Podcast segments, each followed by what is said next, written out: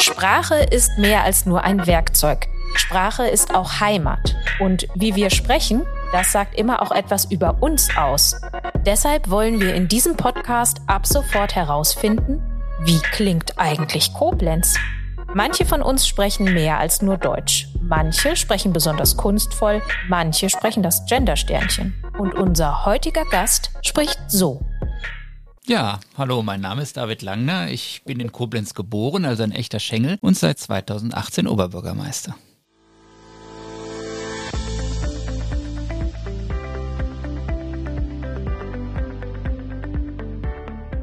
Ja, herzlich willkommen. Mein Name ist Finn Hulitzka und ihr hört den Podcast RZ Inside der Rheinzeitung. In unserer Reihe Wie klingt Koblenz? Da beschäftigen wir uns schon seit einigen Folgen mit der Sprache und mit dem Sound dieser Stadt. Und für das Finale sozusagen freue ich mich äh, auf einen gewissermaßen besonderen Gast heute, den ich nochmal kurz vorstellen möchte. Mein heutiger Gast wurde am 20. September 1975 in Koblenz geboren. Er hat unter anderem Literaturwissenschaft studiert und war bei den Jusos aktiv und auf Instagram heißt er schlicht und einfach David Koblenz. Er ist außerdem, auch nicht ganz unwichtig für unser Gespräch, der Oberbürgermeister der Stadt Koblenz. Also herzlich willkommen nochmal, David Langner. Schön, dass Sie da sind. Ja, herzlichen Dank für die Einladung.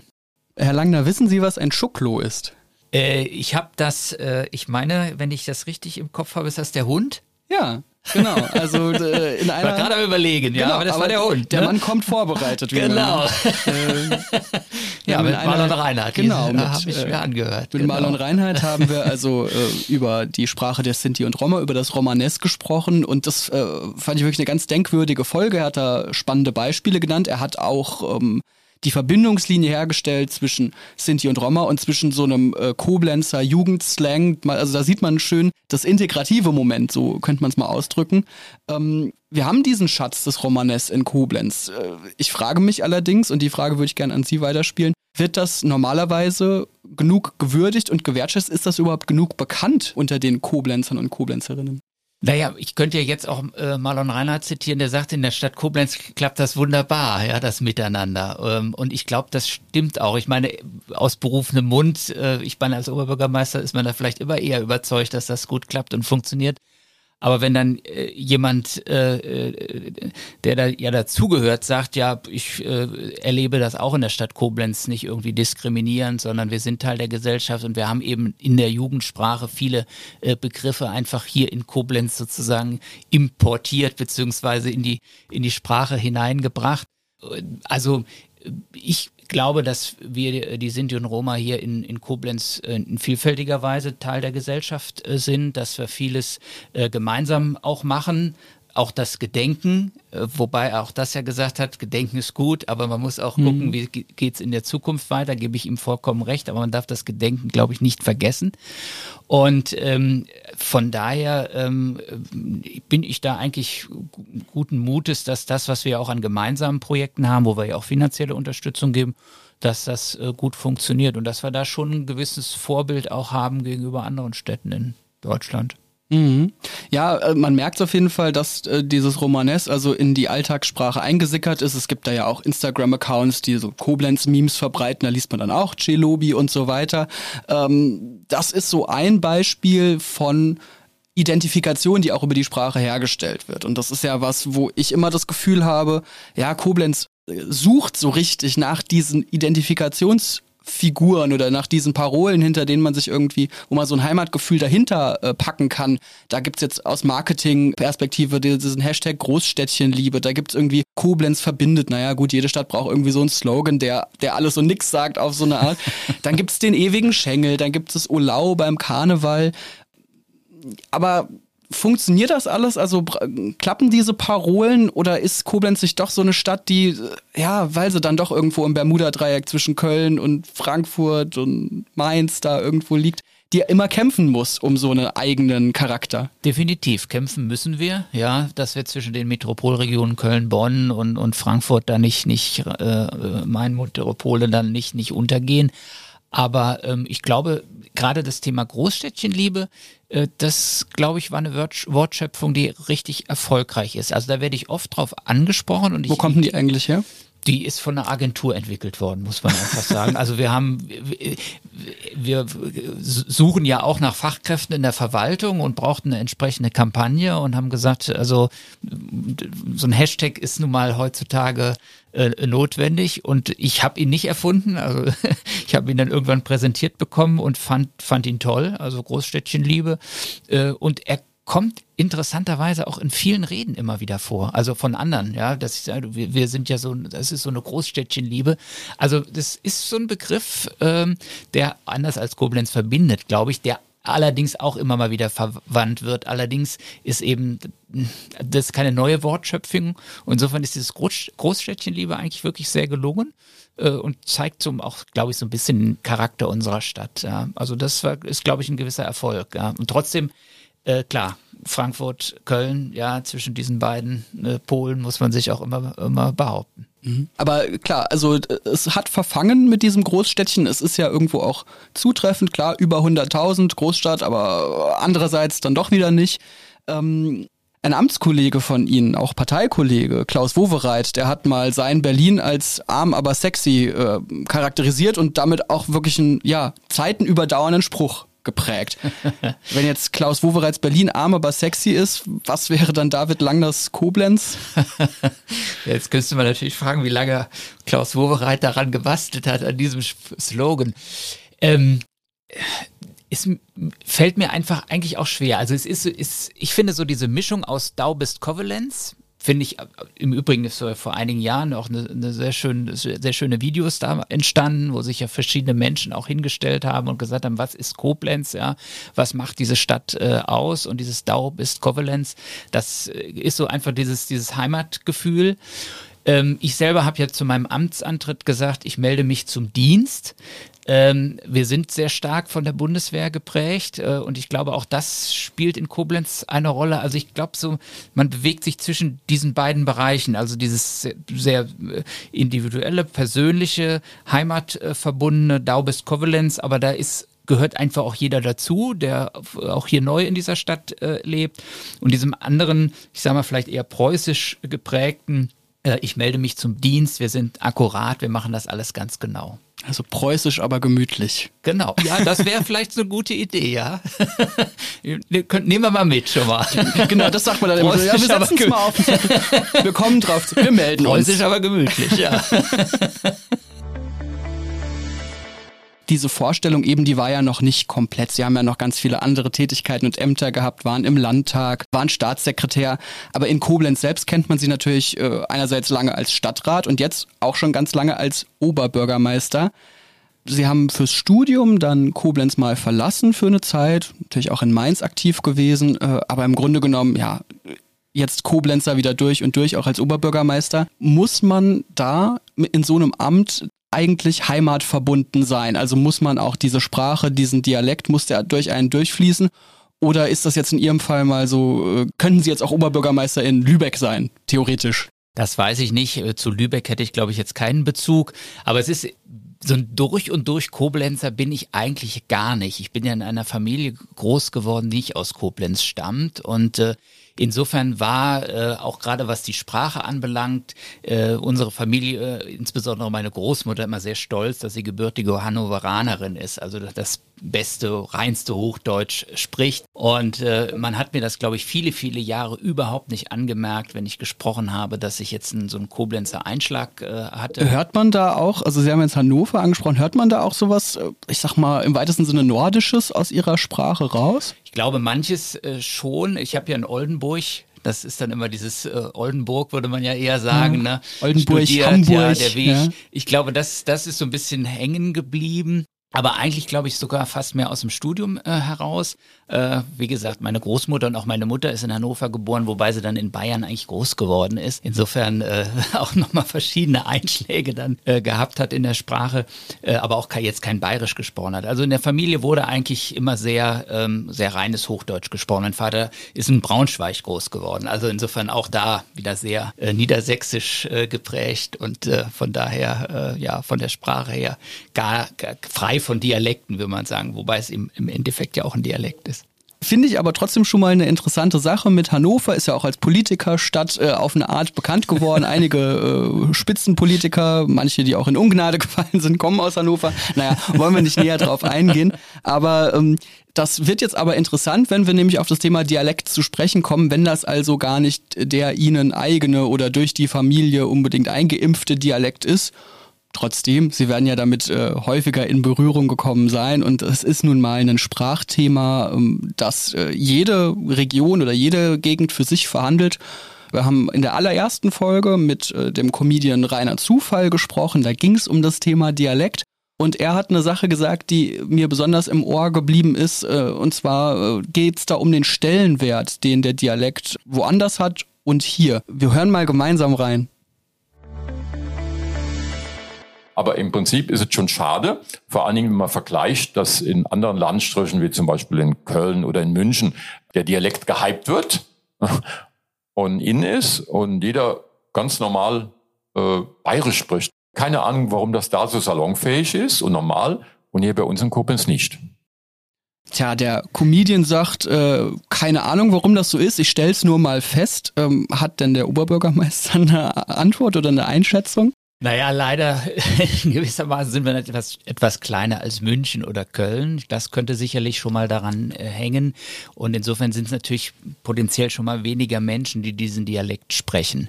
Ich selber bin jetzt nicht nur familiär in der Zeit groß geworden, äh, sondern auch in der Schule. Da hat Dialekt eigentlich keine Rolle gespielt, beziehungsweise im Gegenteil, es war eher so, äh, ja, also mit Dialekt sprach man in der Schule einfach nicht. Ja, das gehörte sich nicht. Ja, ich hatte einen Deutschlehrer, das war aber eher eine Ausnahme. Der hatte gesagt, das ist einfach auch ein Kulturgut und das sollte man sich bewahren, aber man sollte eben zweisprachig quasi aufwachsen, also Hochdeutsch sprechen können und in Dialekt. Und äh, in, in, im öffentlichen Leben, Schule, egal wo, äh, sollte man eben immer reines Hochdeutsch sprechen. Jetzt kennen wir das Phänomen, dass die bayerischen äh, Fernsehmoderatoren, Nachrichtensprecher etc., denen sieht man das immer nach, wenn sie diesen Einschlag haben. Bei allen anderen äh, fände man es komisch, ja. Ähm, und es ist, hat sich auch bundesweit nicht durchgesetzt. und ähm, Deswegen glaube ich, äh, ist der Koblenzer Dialekt ähm, auch so ein bisschen ins Hintertreffen äh, geraten. Wir sind natürlich einfach auch eine Stadt, die sich verändert hat. Menschen sind weggezogen, andere sind hierher gezogen. Und es gibt ja viele äh, Initiativen, gerade auch im Karneval, ja, wo man sagt, Mensch, wir müssen einfach unsere äh, Muttersprache, unsere Muttersprache müssen wir irgendwie noch äh, hochhalten, ja, und müssen den Koblenzer Dialekt hochhalten. Manni Gnifke ist ja auch so ein Paradebeispiel. Äh, also wo, wer ihn nicht kennt, falls es jemand gibt, der ihn nicht kennt, ganz bekannter Stadtführer, ja, der seit äh, Jahr, Jahrzehnten, ja, ich wollte ja. Jahrhunderten sagen, das stimmt nicht ganz, aber seit Jahrzehnten. Seit dem äh, letzten Jahrhundert. Genau, ja. Touristinnen und Touristen Touristen durch Koblenz führt, unter anderem.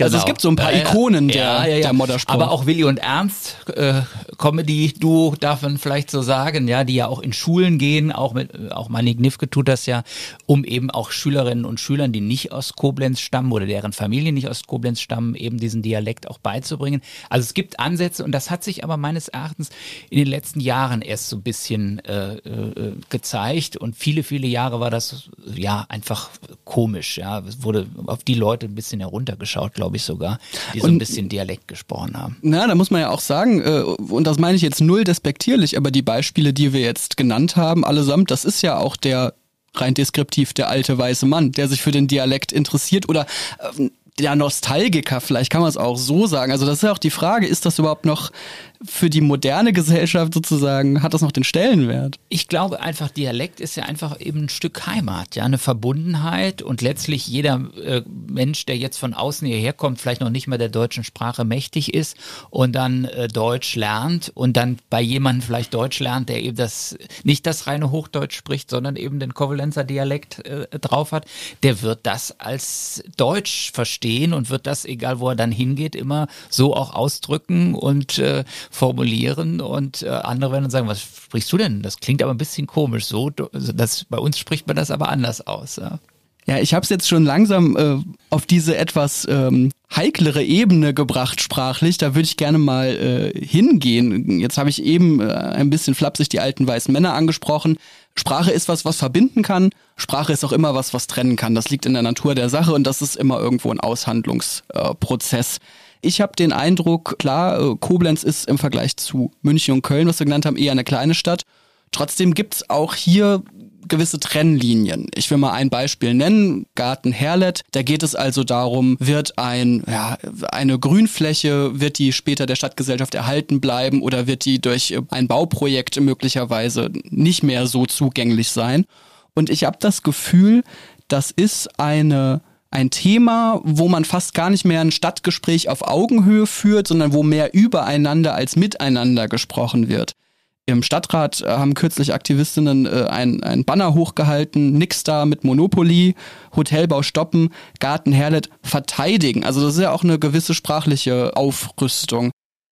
Haben Sie das Gefühl, bei solchen Reizthemen wie das jetzt eins ist, da können wir überhaupt noch ein Gespräch miteinander führen oder ist es wirklich ein, ein Gespräch übereinander, aber nicht mehr miteinander? Also wir bemühen uns, glaube ich, seitens der Stadt und ich auch als Oberbürgermeister, dass man noch miteinander spricht. Ja. Das Thema Garten Herlet ist, glaube ich, eins, was schon sehr, sehr lange schwelt. Ähm, Im Grunde genommen gestartet noch vor meiner Amtszeit. Äh, das ist also gar kein Projekt, was, was jetzt irgendwie in den letzten fünf Jahren sich äh, neu entwickelt hat, sondern es gibt eben schon länger diese Überlegungen, äh, den, oder der Bunker ist vorher verkauft worden, die Planung, was kommt da hin, äh, sind dann angelaufen. Und manchmal dauern die Dinge eben doch länger, in dem Falle eben auch. Ich selber kenne den Garten Herlet noch aus meiner Landtagszeit, äh, weil wir damals das als Schulgarten mit der Stiftung Natur und Umwelt ausgezeichnet haben. Da sind Gelder auch dann geflossen, die wir dann später zurückzahlen mussten, weil sich nicht mehr genügend Menschen da gekümmert haben und weil einfach ähm, das Interesse am Garten Herlet erloschen war, weitestgehend. Und natürlich ist jetzt durch dieses Bauprojekt, aber glaube ich auch einfach durch so einen Bewusstseinswandel in der Gesellschaft das Thema nochmal stärker ins Bewusstsein gerückt worden. Wir sind aber mit diesem Bauprojekt ja ins Laufen äh, gekommen. Und ich glaube, wichtig ist, dass ähm, man einmal sagt, es bleibt auch am Ende wieder ein Garten. Es wird öffentlich zugänglich sein. Das ist eine Verpflichtung, die die Stadt dort auch entsprechend hat. Und ähm, wir wollen ja auch den Baumbestand, den wertvollen, den es dort gibt, da entsprechend äh, erhalten. Ähm, der soll also nicht äh, dem, dem Bauprojekt zum Opfer fallen. Aber die Baumaßnahme als solches ist eben ohne diese Beeinträchtigung des Gartens nicht möglich. Und wir alle kennen, glaube ich, die, diese Bauruine in der Firmungsstraße, die ja schon zu Buga-Zeiten bestand. Und viele Koblenzerinnen und Koblenzer haben in der Vergangenheit auch zu Recht gesagt, wann passiert denn da jetzt endlich mal etwas? Und diese beiden Dinge muss man, glaube ich, ähm, immer zusammenbringen. Also das Interesse der Bürgerinnen und Bürger, diesen Garten zu erhalten, der wirklich toll ist. Also ich bin da auch im Sommer schon gewesen, man sitzt da toll, das ist eine, eine angenehme Atmosphäre. Und in der Tat, glaube ich, wenn man jetzt nochmal bei Null anfangen würde und sagen würde, wir haben den Bunker noch und äh, äh, der Garten ist da, würde man wahrscheinlich heute nochmal das anders angehen. Aber man hat eben in der Vergangenheit die Entscheidungen anders getroffen und dazu stehe ich jetzt auch ehrlicherweise. Ähm, man kann vielleicht generell, wenn man vom Garten äh, Harlet nochmal wegkommt, feststellen, dass so auch in Bürgerversammlungen, die ich so erlebe, der Ton rauer geworden ist. Wenn man als Berufspolitiker allerdings äh, ja sich nochmal in besonderer Weise exponiert, ähm, legt man sich eigentlich ganz bewusst so einen sprachlichen Stil zu, den man dann trägt, äh, beispielsweise auch mit einem Coach oder mit einem Rhetoriktraining, oder ist das was Gewachsenes, was mit den Jahren dazukommt. Wie war das bei Ihnen? Also ich habe, ich würde sagen, beides gemacht. Ähm, ich habe ähm, als äh, Juso im jugendlichen Alter auch wirklich Rhetorikseminare seinerzeit besucht. Aber ich würde mich nie als äh, großen Redner bezeichnen. Ähm, und das ist erst wirklich so mit der Zeit gekommen, diese Übung. Ähm, ich war im, im Studium jemand, äh, der total ungern irgendwelche Referate gehalten hat. Also sich irgendwo da vorne hinzustellen, auch schon in der Schule, ja, äh, im Studium auch dann, äh, das war für mich immer eine Herausforderung. Viele, denen ich das erzähle, sagen immer, das glaube ich nicht, ja, weil Politikerinnen, Politiker meistens ja so, ich war schon Klassensprecher und dann Schulsprecher und dann habe ich dieses und jenes noch gemacht. Das hatte ich alles nicht. Und dann hat es mir aber eben irgendwie Spaß gemacht. Ähm, und ich sag mal, als Oberbürgermeister und auch vorher in den Funktionen äh, auch als Staatssekretär, aber als Oberbürgermeister sicherlich nochmal im besonderen Maße. Es gibt ja eigentlich keinen Tag, wo ich keine Rede irgendwo halte. Ja, und sei es mal ein kurzes Grußwort, äh, manchmal sind es auch zwei, drei an einem Tag und dann muss man äh, manchmal auch relativ spontan, man kommt dann hin und sagt, Sie sagen doch auch was. Ja, habe ich gesagt, eigentlich war jetzt gar nichts geplant, ich hatte nichts vorgesehen. Eigentlich wollte ich nur Sekt trinken. Genau. Aber wenn Sie das möchten. Das Lustige ist, dass dann die Leute immer, die, die mich vorher gefragt haben, dann sagen, der Oberbürgermeister wollte auch noch etwas sagen. Und dann sage ich immer, das stimmt ja gar nicht. Sie wollten, dass ich noch was, was sage. Dann hört sich das aber so an, als ich will aber hier was sagen. Das ist da gar nicht so. Aber ich mache es gerne. Ja, es ist ja auch, äh, also für mich eine schöne Gelegenheit, äh, meistens auch Danke zu sagen, irgendwelche Hin Positionen oder Hinweise nochmal zu geben. Aber also bei mir ist es wirklich so aus der, äh, aus der Übung herausgekommen. Ja. Also jeden Tag eine Rede halten, das, dann wird man, wird man wie bei allem, was man jeden Tag macht, einfach besser. Und jetzt die Frage, die glaube ich viele interessiert, äh, gerade auch auf dem ähm, Level, auf dem sich ein Oberbürgermeister bewegt, schreibt man alles selber? Wie viel Prozent kriegt man geschrieben? Also äh, ja, kommen Sie überhaupt dazu, mal was selber zu schreiben oder? Also im Karneval schreibe ich in der Tat wirklich selber. Also das lass, da lasse ich äh, niemanden das schreiben. Das ist auch, glaube ich, relativ schwierig. Ich hätte jetzt auch niemanden im Umfeld, der das machen könnte. Was ich dann schon mal mache, ist, dass ich dann mit anderen nochmal abspreche und dem einen oder anderen fällt dann nochmal was ein, was man dann noch ergänzen könnte. Ähm, so im Alltag ist es eigentlich immer so, mein Büro, äh, da gibt es ein paar Leute, die dann je nachdem auch aus den Fachbereichen äh, was dazu beitragen, äh, Informationen zusammentragen. Eine fertige Rede brauche ich eigentlich nie, zu ganz, ganz seltenen Anlässen. Und ähm, dann lese ich mir das im Vorfeld durch, meistens am Tag vorher. Und dann vielleicht auch nochmal unmittelbar davor. Und dann versuche ich eigentlich mittlerweile, das wirklich frei vorzutragen ähm, und gar nicht, noch nicht mal mit irgendwelchen Stichwortzetteln äh, zu agieren. Das führt ehrlicherweise natürlich immer mal dazu, dass ich irgendwas vergesse, dass ich irgendwas sage, das ist dir wichtig, dass du das sagst. Und dann bin ich fertig und dann bringe ich es auch nicht mehr unter oder sitze schon wieder unten auf meinem Platz und denke, ha, Mist, das hast du jetzt vergessen zu sagen. Aber ich glaube, die, die, Leute merken das ja nicht und es stört sie nicht. Und meistens freuen sie sich eigentlich eher, wenn man da ein bisschen lebendig reagiert und, und nicht was vom Blatt abliest. Aber da gibt es auch gute und schlechte Tage, gibt sicherlich Tage, wo ich sage, Mensch, das hat jetzt alles gepasst, auf den Punkt genau. Und es gibt Tage, da denke ich, pff, war gut, dass ich jetzt schnell hier runtergekommen bist und am Schluss noch Applaus gab. Was war die äh. schwierigste Rede, die Sie halten mussten? Ah, das ist schwierig. Also ich, die war jetzt natürlich nicht freigehalten. Amtsantritt ist natürlich schon so eine Rede, wo alle drauf achten, ja, und wo man gucken muss, äh, ist das, äh, was sagt man jetzt, ja, darf man niemanden vergessen, sonst kriegt man hinterher, um die willst du dich also nicht kümmern in deiner Amtszeit. Ein bisschen ist das bei jeder Haushaltsrede so, die im Übrigen auch einen zu den wenigen Reden gehört, die dann wirklich auch vorher abgeschrieben werden. Und ich gucke dann einfach nochmal final äh, drüber da haben wir es jetzt äh, in diesem Jahr zum ersten Mal gemacht, wirklich radikal zu kürzen, auf die Gefahr hin, dass jemand sagt, das Thema hat er nicht angesprochen, ist ihm wohl nicht wichtig, hat aber jetzt bisher ganz gut geklappt. Also ähm, und was immer schwierig ist, ist natürlich irgendwie bei, bei äh, Gedenkveranstaltungen ja, oder Beerdigungen gar. Ja. Das sind immer schon, bin, würde sagen, schon auch ein emotionaler Mensch und dann je nach Situation äh, so die Kontenance zu behalten, ja, und äh, das ist dann schon eine Herausforderung. Wir haben darüber gesprochen, inwiefern man sich selber einen eigenen Stil zulegt, inwiefern einem auch was äh, reingereicht wird, mehr oder weniger. Jetzt gibt es einen sprachlichen Zankapfel, so will ich es mal nennen, der natürlich gerade sehr präsent ist. Das ist das Gendern. Im Gespräch mit Tanja Gnoser von der Uni Koblenz, sie ist dort Gleichstellungsbeauftragte, habe ich sie also auch gefragt, äh, ihrer Meinung nach sollten denn gewählte Volksvertreter und Volksvertreterinnen gendern, um eben alle anzusprechen? Und da würde ich gerne die Antwort einmal abfahren. Politiker stehen natürlich unter einem ganz anderen Druck und Politikerinnen auch, äh, weil sie natürlich sozusagen die Breite der Bevölkerung vertreten möchten und sollen. Und wenn es so einen großen Widerstand gibt, dann kann ich schon nachvollziehen, dass man das nicht immer und überall durchzieht. Ich fände es in einer idealen Welt, würden sie das tun, ja. Ja, also da klingt an, äh, es ist völlig klar, wenn man als Politiker, zumal Lokalpolitiker ähm, gendert, dann äh, kommt man wahrscheinlich an gewissen Orten in Teufels Küche. Gleichzeitig äh, gehören zu ihrem Aufgabenbereich, Fachbereich 1 ja auch die Gleichstellung.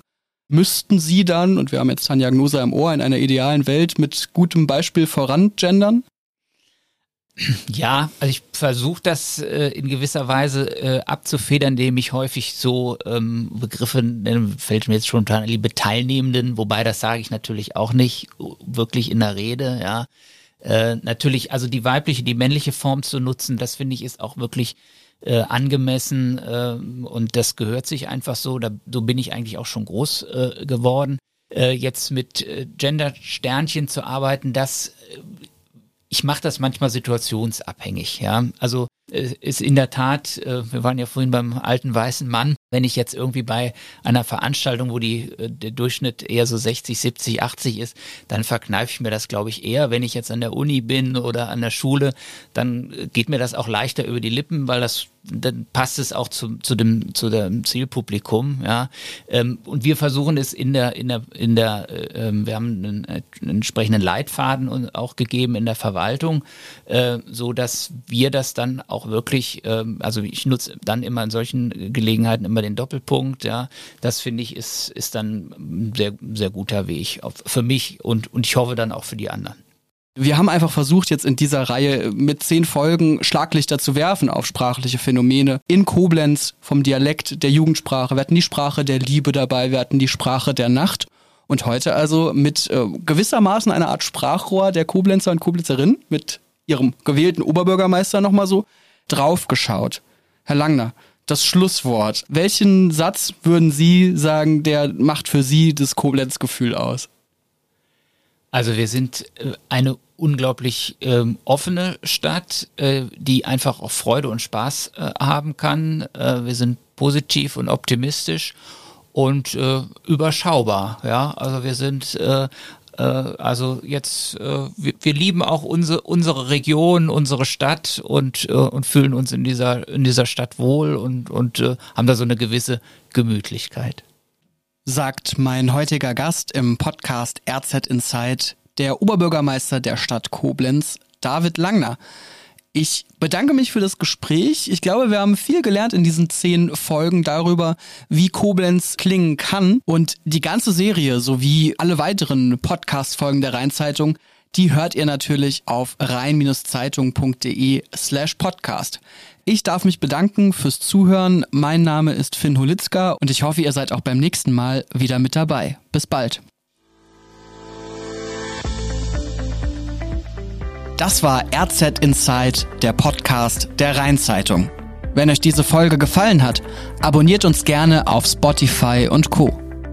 Wenn ihr Feedback habt, schreibt uns gerne bei Instagram unter rheinzeitung oder per E-Mail an online at rhein-zeitung.net.